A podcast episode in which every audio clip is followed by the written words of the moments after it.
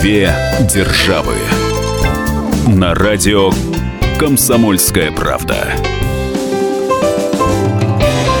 Мы приветствуем всех слушателей радиостанции «Комсомольская правда». С вами Алексей Осипов, собственный корреспондент «Комсомольской правды» в Нью-Йорке. И журналист «Комсомольской правды» Ольга Медведева. Сегодня мы поговорим об отношении к чиновникам простых граждан. Отличается ли отношение к этим людям в США и в России? И я предлагаю, Леш, начать с того, а, в каких э, ситуациях мы вообще сталкиваемся в повседневной жизни с чиновниками. Ну, надо сказать, что, видимо, при оформлении каких-то документов мы вынуждены с ними общаться.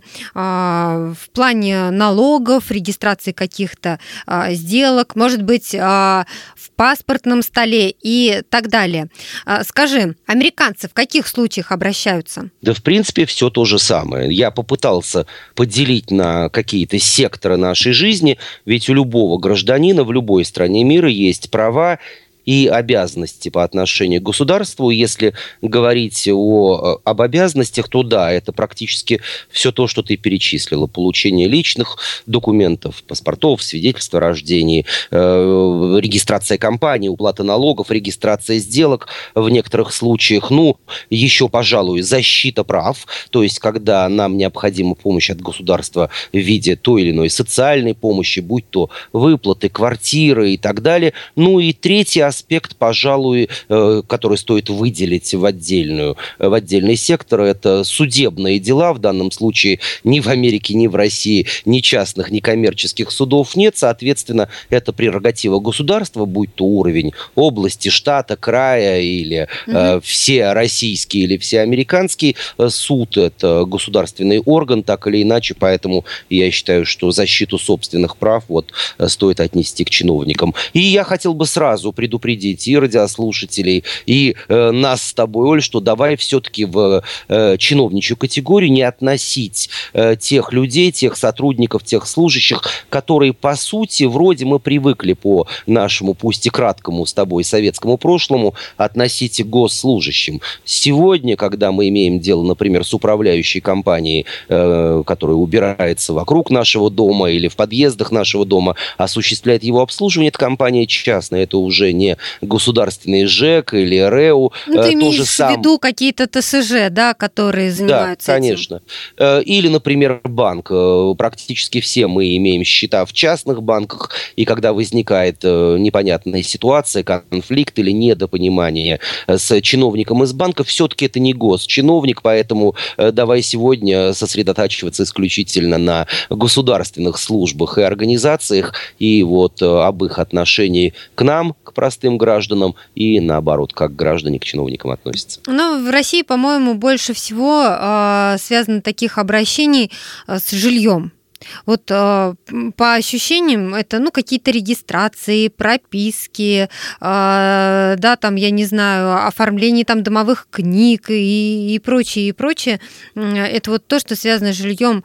А в каких ситуациях конкретно американцы чаще обращаются? Вот если уж говорить о жилье, то только о жилье социальном. Во всех остальных случаях частные квартиры или домовладельцы, а также арендаторы и арендодатели, э, они освобождены от каких-либо э, взаимоотношений с государственными органами, потому что процесс уже давно отлажен, и сделка, которая совершается без участия государства, требует лишь определенной и очень простой регистрации. Достаточно направить документы по почте или уполномочить адвоката. А адвокат при приобретении жилья это очень просто и легко. И э, самое главное, уже привычная и весьма недорогая, скажем так, услуга. Он делает делает все это за вас.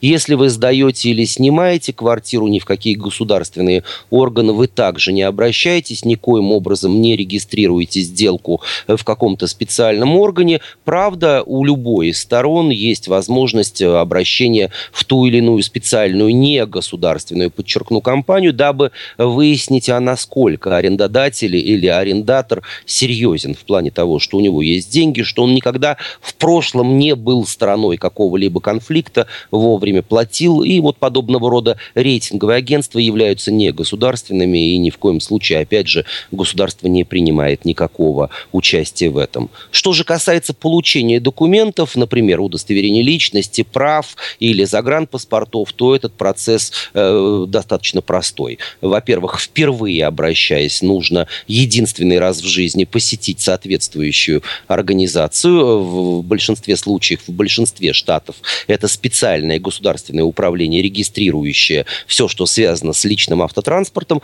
пройти соответствующие экзамены и получить права. В Америке пластиковая карточка прав и является тем самым внутренним американским паспортом, причем вовсе не обязательным, его нет никакой необходимости получать. Если же вы по каким-то причинам не имеете возможности или не имеете желания сдавать на права, или, например, состояние здоровья вам этого не позволяет, вы получаете обычное удостоверение личности, совершенно э, одинаковое с тем, э, которое получил бы автовладелец и человек, имеющий право на управление транспортным средством, за одним лишь э, исключением с ним э, нельзя садиться за руль, оно не дает никаких прав.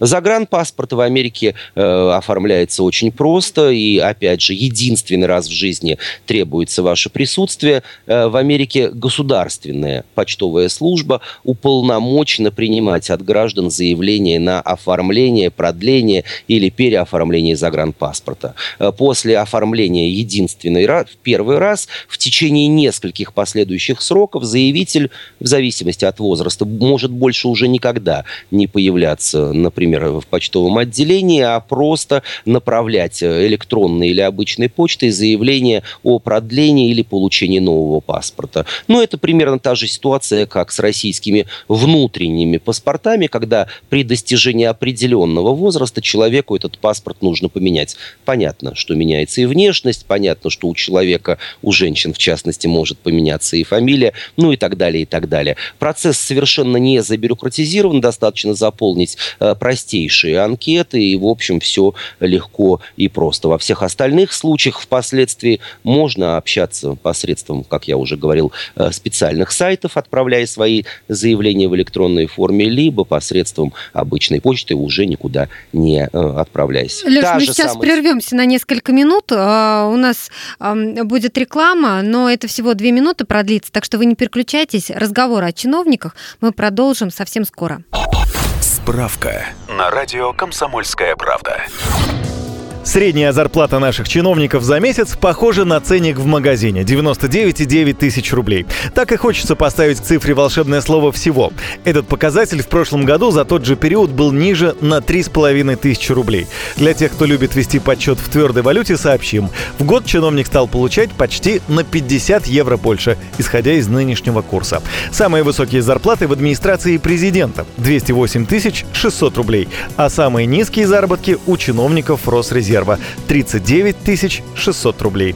Видимо, считается, раз служащие этой отрасли тесно приближены к материальным запасам страны, то у них, как у смекалистого прапорщика, всегда в доме достаток, невзирая ни на какие биржевые колебания. Кстати, эта сумма близка к средней зарплате в целом по стране, которая колеблется в районе 32 тысяч рублей. Усредненная зарплата чиновников по ведомствам без учета их количества 58 538 рублей. Две державы.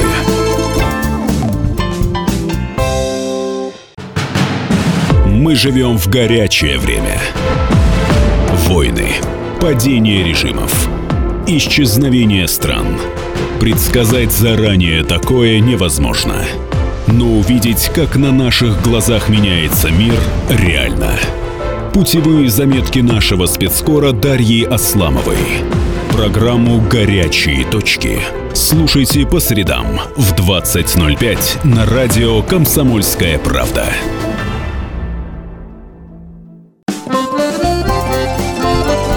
Две державы. На радио «Комсомольская правда»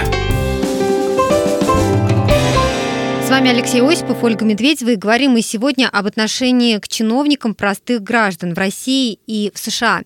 И в предыдущей части нашей программы мы начали разговор о том, а в каких случаях э, простые граждане обращаются к чиновникам, с чем они обращаются. И главным образом затронули э, тему документов. Лёш, но не всегда же за документами мы обращаемся. Иногда нужны какие-то пособия а, или выплаты. Правильно, есть же такое тоже в Америке? Безусловно, есть. Конечно, этим пользуется достаточное количество населения. Если говорить о штате Нью-Йорк, то 35% жителей этого не самого маленького и не самого малонаселенного э, штатов э, на территории Соединенных Штатов Америки пользуются всевозможными социальными благами от э, правительства штата или э, муниципалитетов конкретных городов. По сути дела, треть населения. Это и всевозможные пособия, в том числе пособия на питание, знаменитые food фудстемпы, это и э, помощь инвалидам, это и социальные выплаты, это и горячие обеды для школьников и многое-многое другое. Я намеренно заглянул на сайт Нью-Йоркской мэрии, Нью-Йоркского муниципалитета, одного из крупнейших мегаполисов на территории США. Практически во всех случаях нет никакой необходимости являться лично в то или иное отделение. Достаточно заполнить соответствующее заявление, причем на удобном для вас языке, в том числе и на русском, и отправить его по электронной почте или посредством, собственно, сайта Нью-Йоркской мэрии. Заявление будет рассмотрено, и в определенные сроки помощь либо будет предоставлена, либо нет. В любом случае, мне это показалось, с одной стороны, очень удобным, несмотря на то, что все-таки стоит отметить, что Вряд ли среди этих 35% э, э, граждан э, люди, которые владеют интернетом достаточно, скажем так, уверенно и имеют к нему доступ. Тем более буквально сегодня сайт «Комсомольской правды» сообщил о том, что Америка потеряла лидерство на интернет-рынке. Впереди планеты всей Индии. Там наибольшее количество граждан имеет выход к интернету, в том числе и широкополосному. А вот с какими проблемами обращались к чиновникам москвичи? Москвичи а, и решились ли эти проблемы, мы спросили людей на улицах. Давайте послушаем. Уличный опрос постоянно теряю документы свои. И последний раз то же самое произошло с моими документами, а мне вот они срочным образом понадобились в банк. Я подумала, что я попытаюсь обратиться в многофункциональный центр, но если это будет долго, все-таки мне придется найти. И обратилась к сотрудникам для того, чтобы мне восстановили СНИЛС. В ЗАГС обратилась для восстановления свидетельства о рождении. Свидетельство о рождении мне выдали тут же, я оплатила госпошлину, а СНИЛС мне а, сделали по заявлению через 14 дней. Все бесплатно, все очень очень быстро, и я осталась довольна. Узнав о том, что нужно уведомить государство о том, что имею второе гражданство, я пришел в службу миграционного контроля по месту жительства и подал э, заявление о том, что имею второе гражданство. А когда я подписал все бумаги, заполнил все формуляры, э, показал паспорт гражданина другого государства, я спросил, «А для чего все это нужно. На что чиновник мне просто покачал головой и сказал, что сам не знает. Мне нужно было поменять загранпаспорт. У меня это заняло буквально там два дня. Надо было собрать какие-то справки с работы. А я пришел в паспортный стол, где делают эти загранпаспорта, отдал эти документы. Мне за, там, за маленькие деньги заполнили эту анкету, которую нужно заполнить. Я отдал свой старый паспорт паспорт, и буквально через две недели я уже получил свой новый паспорт на 10 лет. В последнее время работа чиновников меня очень устраивает. Они работают сейчас гораздо быстрее, чем раньше. Ну и, соответственно, э, качество как бы восприятия и обращения, точнее, отношения к людям, к нам очень сильно улучшилось. Что касается Америки, меня еще все-таки всегда поражала степень своеобразного доверия между э, гражданами и, скажем так, э, бюрократической машиной. В том числе и, например, в э, отношении получения той или иной социальной помощи все э, записывается с ваших слов. Нет никакой необходимости прикладывать какие-либо документы, справки о наличии у вас жилья, э, справки о наличии у вас доходов и так далее. И ну так а что далее. нужно? А, карточку карточку какую-то предоставить? Не может же быть такого, чтобы совсем никаких документов? Нет, ничего предоставлять не нужно. У каждого американца есть э, своеобразный ИНН, э, номер социального страхования, Social Security, причем в некоторых случаях даже люди, не обладающие таким номером, то есть, по сути дела, нелегальные иммигранты, но требующие помощи, также могут обратиться, в данном случае я говорю исключительно о Нью-Йорке, к нью-йоркским властям за получением той или иной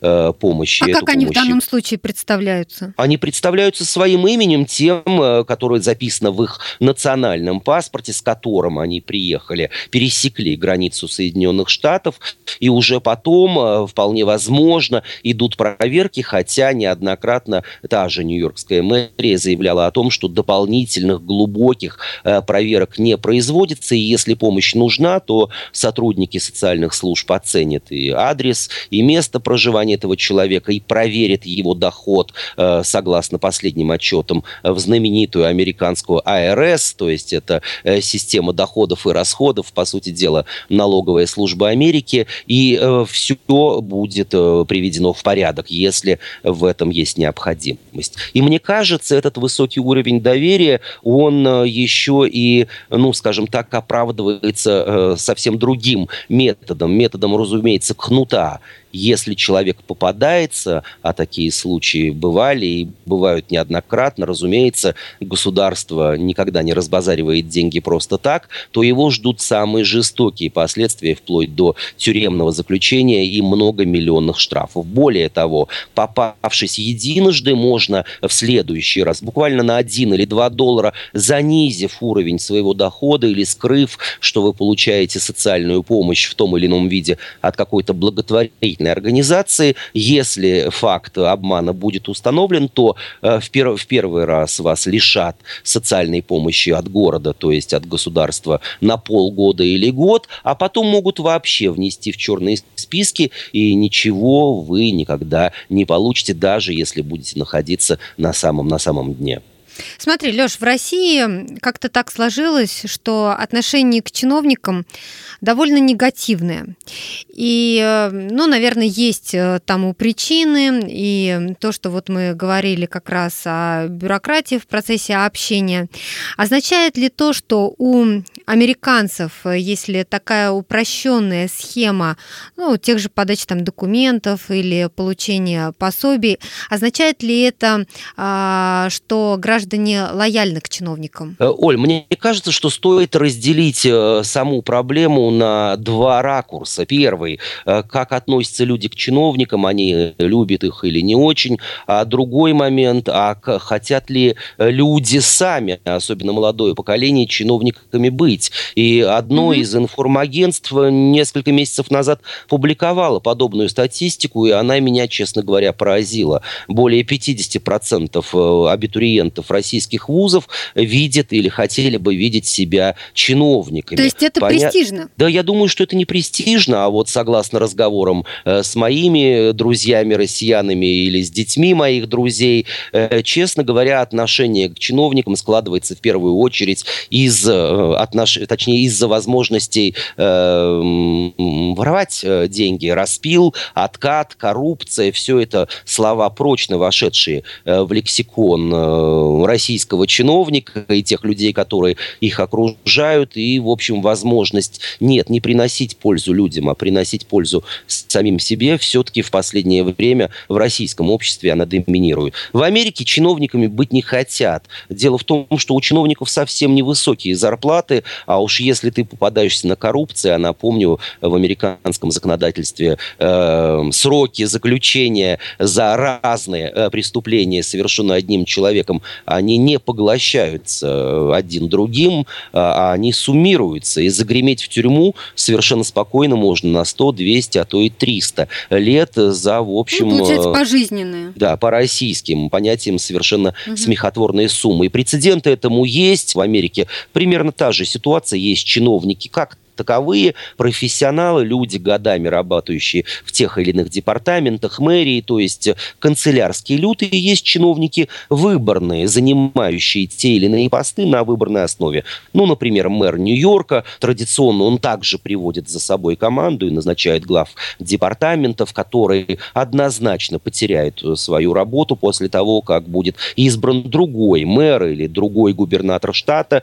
Механизм тот же самый. Конечно. Ну, то есть здесь схема такая же, как и в России. Приходит новая метла и собирает свою команду своих людей ставит на нужные места. Почти так, но, как правило, если в России э, новая метла выметает э, практически все, начиная от уборщицы, заканчивая своими заместителями, то, например, нью-йоркский мэр, побеждая в открытой, не всегда, может быть, и честной борьбе, он приводит команду э, ключевых сотрудников, ключевых советников, которых ставит во главе тех или иных департаментов. Департамент транспорта, департамент образования, департамент э, по работе с иммигрантами и так далее, и так далее. И, в общем, э, на мой взгляд, картина совершенно нормальная. Это, в общем, правительство в миниатюре.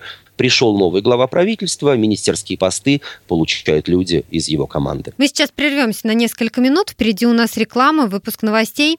Никуда не переключайтесь. Говорим мы сегодня об отношении к чиновникам простых граждан. Вернемся через несколько минут. Две державы.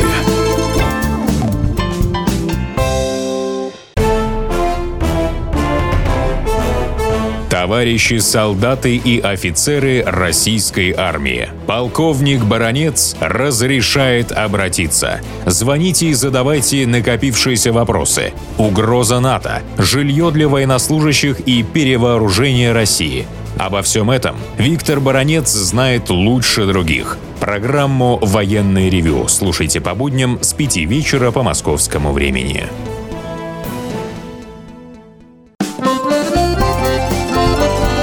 Две державы. На радио Комсомольская правда. С вами Алексей Осипов, Ольга Медведева, и говорим мы сегодня об отношении к чиновникам простых граждан в России и в США.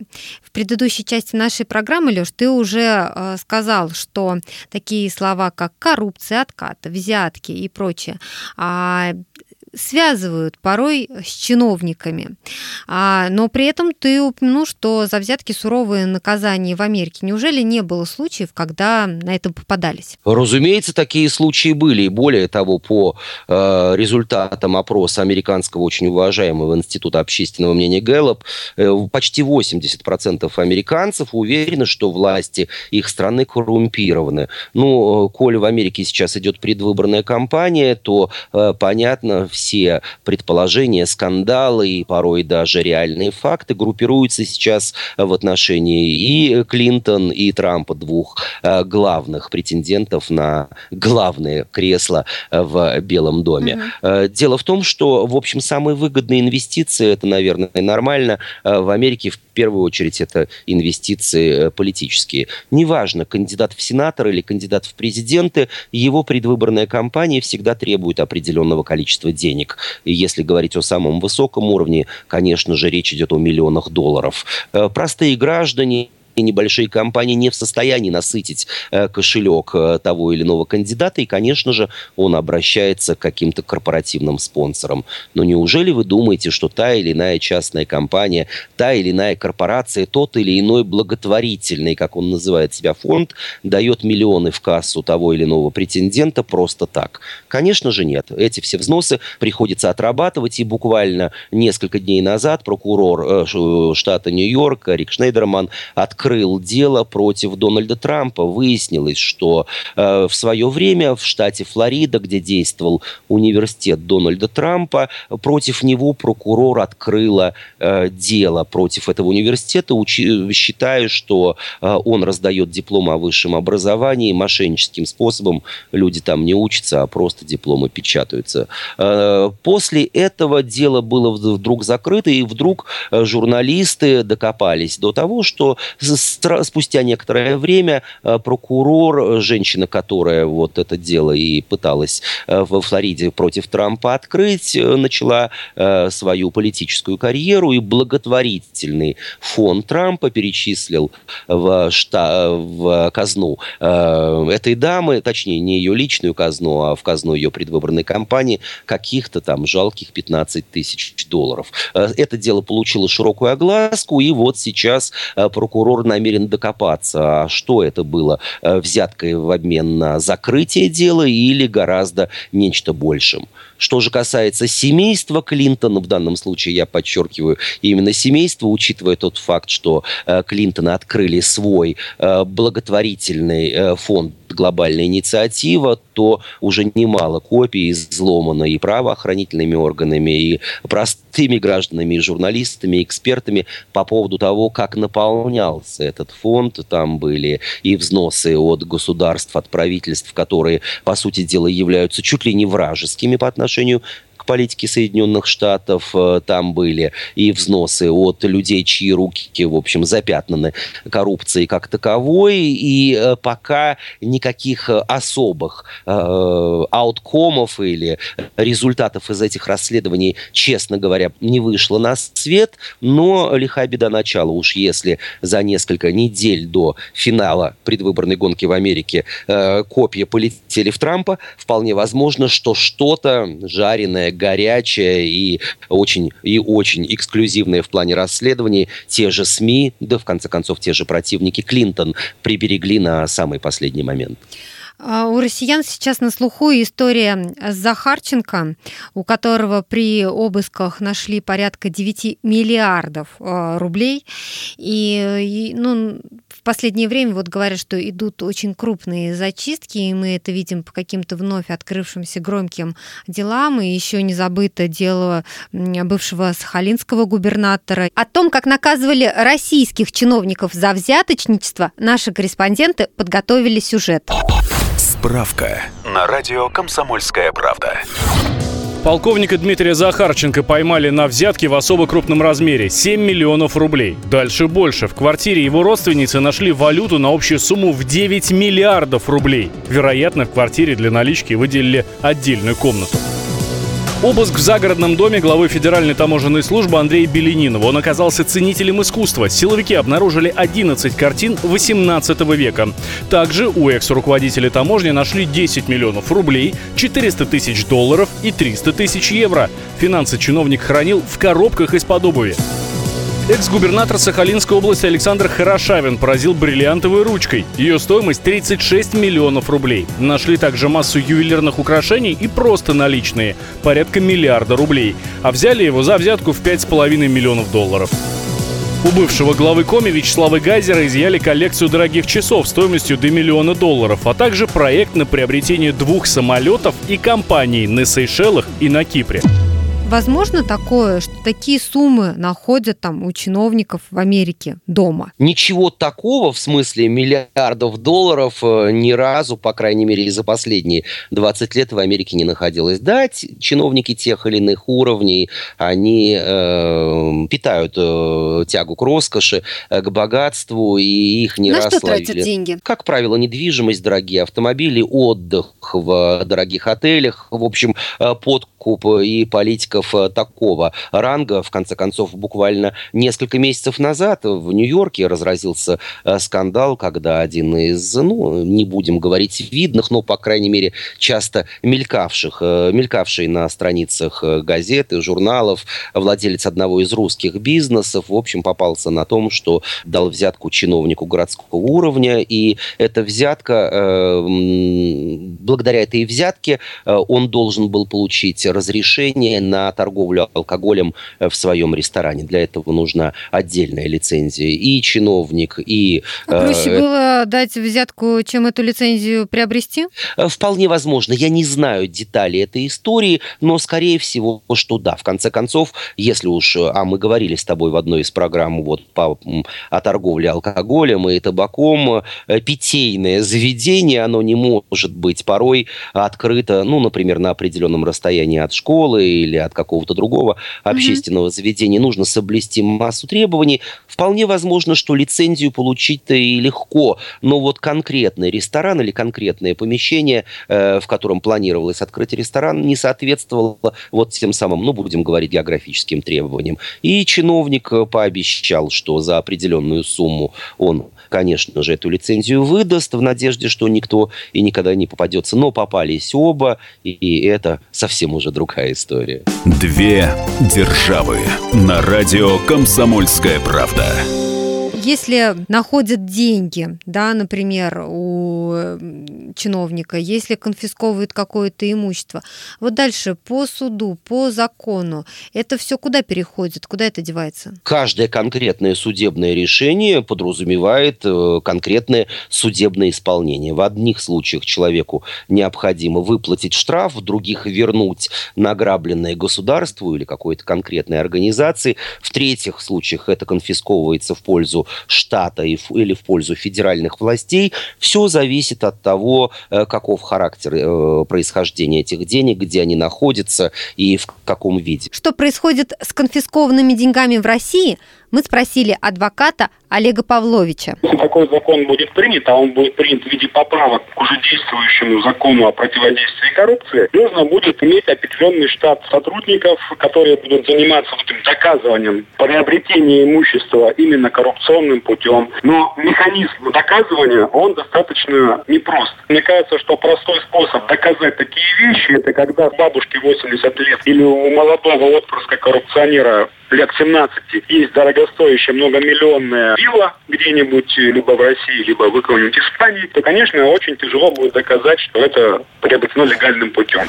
Возвращаясь к разговору о наличности, честно mm-hmm. говоря, меня поражает свобода оборота крупных наличных средств в Российской Федерации. Как можно прийти в банк и получить миллион долларов наличными? В Америке один раз зарубежных журналистов, аккредитованных в Нью-Йорке, э, один из крупнейших американских банков, обладающий очень развитой э, филиальной сетью, пригласил просто на пресс-тур. И мы смотрели, как работают кассиры, какие услуги оказываются. И я попросил, э, мы находились в одном из самых крупных отделений этого банка в Нью-Йорке, попросил принести 1 миллион долларов для того, чтобы хотя бы раз в жизни подержать такую сумму наличностями. Управляющий банком почесал затылок и сказал, что прямо сейчас он не может этого сделать. Я спросил, почему? Ведь вы же крупный банк, у вас наверняка огромные обороты. Да, сказал он, но все эти обороты безналичные. Дело в том, что американцы уже с огромной неохотой э, общаются с наличными деньгами. Это удобно, это э, безопасно, это развитая сеть приема кредитных или каких-либо других э, платежных карт. И если вам действительно необходим миллион долларов наличными, то, в общем-то, без проблем, сказал он. Я сейчас позвоню в инкассаторскую службу, которая специально вот для вас приведет привезет этот миллион долларов. Привезут э, показать. Да, привезут показать. И действительно, через 20 минут инкассаторы привезли, заверю тебя, Оля, что 1 миллион долларов с 100 долларовыми Как это выглядит, скажи нам? Совершенно немного. Это, в общем, такой параллелепипед, который сравнительно легко удержать в руках. Да и, ладно? в общем, никакого, никакого удовольствия, честно говоря, он не производит. Но дело в том, что подобного рода сделка будет, э, в данном случае это сделка между мной и банком, я получил или купил у него за просто так миллион долларов, не суть важно, она немедленно будет зафиксирована в налоговой инспекции, которая, возможно, затем задаст мне, нет, не предъявит какие-то э, обвинения, а задаст мне вопросы, откуда взялись эти деньги, для чего они были мне нужны наличными, и если никаких проблем не возникнет, в конце концов, в Америке никто наличные деньги не запрещал, вопросов ко мне больше не будет. Во всех остальных случаях наверняка мне придется дать развернутое а, объяснение. Поэтому наличные деньги в Америке просто не в ходу. Их очень сложно обналичить в принципе, и уж тем более держать дома и затем каким-то образом ими расплачиваться. Опять же, неоднократно в России и в других странах пред, предлагали ограничить э, уровень, э, денежный уровень по расчету между физическими и юридическими лицами. Но, к моему сожалению, удивлению, до сих пор в России, если я приду в автомобильный салон или в агентство недвижимости, э, сумка с наличными никого не удивит, будет принята, оприходована, пересчитана, и дальнейшая судьба ее будет, по крайней мере, для меня неизвестна. Ну а к вопросу о чиновниках мы вернемся через несколько минут. Никуда не переключайтесь. Поговорим о том, что в США немало соотечественников, которым приходится по каким-то вопросам обращаться к российским чиновникам. И в связи с этим возникают какие-то проблемы или нет? Разгадать планы Владимира Путина не под силу даже западным спецслужбам, но я, Эдвард Чесноков, знаю, чего хочет наш президент на самом деле. Каждый четверг вместе с вами в прямом эфире разгадываем мотив очередного поступка Путина. О чем думает и что планирует Владимир Владимирович. Слушайте и звоните в программу «Вождь» по четвергам в 20.05. Время московское.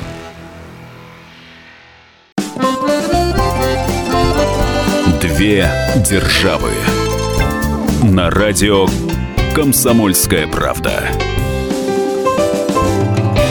С вами Алексей Осипов, Ольга Медведева, и говорим мы сегодня об отношении к чиновникам простых граждан в России и в США. Уже перечислили много разных моментов, но, Лёш, давай в этой части программы ты подробнее нам расскажешь о тех людях, которые а, переехали в Америку жить. Ну вот, в частности, ты сколько лет, получается, живешь в Штатах? Ну, э, я не самый правильный пример, но все-таки мой пример, он тоже имеет место быть. Я нахожусь в длительной командировке в Соединенных Штатах, у меня нет американского гражданства или у меня нет постоянного места жительства, у меня исключительно российский паспорт со специальной журналистской визой. Но, но тем не свер... менее, все равно ты там находишься, и сколько лет? Уже э, три с половиной года. Три с половиной года. Вот за это время тебе приходилось обращаться э, к российским чиновникам по каким-то вопросам, связанным связано с твоим проживанием там, в Америке? Благодаря моему проживанию в Америке, в первую очередь, это оформление, продление, замена, всякой, всякие ситуации бывают в жизни. Моя журналистская, равно как и уверен у многих других моих коллег, проблема в том, что из-за виз, э, пограничных штампов, э, российские паспорта даже ранее, чем э, их срок годности, они приходят в негодность, потому что нет уже ни одной чистой, чистой страницы. страницы Паспорт, ага паспорт необходимо менять. И вот тут возникает, э, на мой взгляд, самая ужасная проблема, которая подстерегает россиян, находящихся не только на территории э, Соединенных Штатов Америки, но и на территории других стран. Я не знаю, кто писал этот закон о российском заграничном паспорте, э, кому бы, честно говоря, вот э, постоять в очередях и понять, как все это происходит. Сразу отмечу, что ни российские посольства, ни российские консульства, они к этому отношения не имеют, они работают по тому регламенту, который был когда-то э, принят и одобрен соответствующими органами власти Российской Федерации. Давно это нужно менять. Ну, во-первых, получение и сдача документов, то есть сдача документов на российский заграничный паспорт и его получение требует личного присутствия. Э, во всем мире уже все делается по интернету, во всем мире все уже делается э, с использованием курьеров курьерской или какой-то специальной почты. А вот теперь представь, что россиянин живет где-нибудь на Гавайях, и ему необходимо явиться в ближайшее консульство, а ближайшее от него это Сан-Франциско, 6 часов лета. Нужно приехать туда два раза. Один раз для того, чтобы документы на паспорт сдать, а другой раз, чтобы паспорт получить. Но это еще не все. Казалось бы, паспорт легко с учетом специальности специальных, разумеется, защитных и всевозможных э, средств, э, ну, не изготовить, а заполнить э, специальным способом, собственно, в консульстве.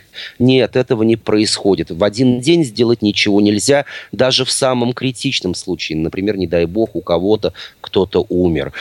Паспорт, старый паспорт нужно отправить на согласование в Москву. И только после этого все это отправляется дипломатической почтой один, максимум два раза в месяц месяц, спустя месяц, а может быть и больше, сам регламент говорит, до 90 дней из Москвы приходит ответ, да, этому человеку паспорт выдать можно. После этого начинается новая эпопея, выписка собственного паспорта, и дай бог, через два, а то и через три месяца человек свой паспорт наконец получит. Это вызывает не только мое, но и всеобщее возмущение в 21-м компьютеризированном веке оформление заграничного паспорта за пределами России России может растягиваться на 90, а то и 180 дней. Это ужасно. И, То есть целый говоря, год ждать, когда тебе сделают паспорт? Когда тебе сделают паспорт, более того, этот паспорт у тебя уже был, он просто, э, его срок действия подошел к концу, и в нем закончились страницы и так далее, и так далее. Ничего сделать нельзя. Еще раз подчеркну, не обвиняйте в этом дипломатов российских, они в данном случае являются лишь передаточным звеном, никаких прав особых у них нет, они работают по специальному регламенту, но кто и когда придумал эту глупость личная, э, получение личное присутствие, личное э, присутствие подачи документов. Кто придумал этот дурацкий механизм отправки документов в Москву? Неужели до сих пор, в данном случае я задаю вопрос, не существует какой-то единой базы данных э, российских граждан, согласно которой легко одним нажатием клавиши компьютера можно выяснить, не выезжая или не отправляя документы из Нью-Йорка, Хьюстона, Сиэтла, Сан-Франциско, что этому человеку российское гражданство. У него оно имеется, и паспорт ему оформить легко и просто. Две державы. На радио «Комсомольская правда» по приезду в Соединенные Штаты Америки я еще и учился, э, продолжал э, такое взрослое уже э, обучение в одном из университетов за пределами Соединенных Штатов, и мне нужно было ездить на сессии. И эти сессии были регулярными, и в определенный момент мой паспорт, закончились все страницы. Я прибежал в консульство, выстоял очередь, тогда были очереди, сейчас, слава богу, электронная запись, но и это совершенно не означает, что Э, заглянув сегодня на сайт консульства, вы запишетесь на завтра. Нет, по состоянию на сегодня, например, ближайшая дата – это, Оля, декабрь 2016 Ничего года. Себе. Возможности консульства тоже ограничены. Только вот выстояв в свое время очереди, я пропустил сессию и был отчислен из университета, за который я платил собственные деньги, за то, Обалдеть. что я вовремя не явился. Другого пути у меня не было. Честно говоря, друзья, нужно что-то решать, и кто изменит ситуацию, ситуацию, когда это произойдет, честно говоря, ни мне, ни многим другим соотечественникам, которые живут в Соединенных Штатах Америки, не ясно. Э, это отвращает э, не только, так сказать, к чиновникам или к российским дипломатам, это, честно говоря, э, накладывает негатив на, собственно, Россию, потому что если она так относится к своим гражданам, то о чем говорить вообще? Скажи, но а вот м, те люди, которые переехали на ПМЖ, которые гораздо дольше живут, чем ты а, в Америке, они в каких-то ситуациях а, сталкиваются с российскими чиновниками или уже все, они там обжились и это им не нужно? Нет, ну почему же? У людей есть недвижимость на территории Российской Федерации, у людей есть родственники, у некоторых людей, сохранивших российское гражданство, остались э, права на получение пенсии или на получение материнского капитала. Поэтому проблем э, такого толка огромное количество. И э, российским соотечественникам, точнее российским гражданам, находящимся э, сейчас на территории Соединенных Штатов Америки, неважно, один год или 25 лет, приходится придется вступать во взаимодействие и с Пенсионным фондом Российской Федерации, и с нотариальными конторами, и с Министерством обороны, потому что есть и ветераны, есть и военные пенсионеры, э, со многими другими организациями. И, э, честно говоря, впечатление не самое лучшее, потому что кстати, мы очень упустили этот момент с тобой, и, на мой взгляд, он принципиально важен, хотя однажды мы также затрагивали его в одной из программ.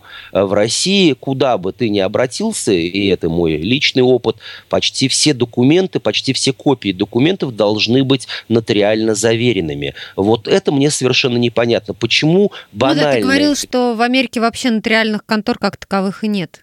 Да. Для чего нужна нотариальная копия, ну, например, моего диплома или моего паспорта? Достаточно обычной фотографии или ксерокопии. Нет, говорят мне, вы же можете подделать, а то, что купить купить печать за углом любой нотариальной конторы или изготовить ее самостоятельно я могу за пять минут, об этом почему-то никто не задумывается. В Соединенных Штатах, да и во многих других развитых странах, где мне приходилось и работать, и учиться, и просто э, заниматься теми или иными э, делами, никто не требует каких-то специальных заверений, достаточно банальных, обычных копий документов, а уж если возникнут вопросы, то тогда попросят принести оригинал.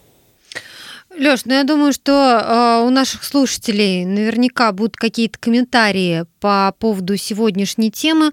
А, каждый сталкивался так или иначе э, с чиновниками, и поэтому я призываю оставлять свои мнения по этому поводу на нашем сайте fm.kp.ru. Ну а мы, Алексей Осипов, Ольга Медведева, прощаемся с вами на сегодня. Услышимся через неделю. Две державы.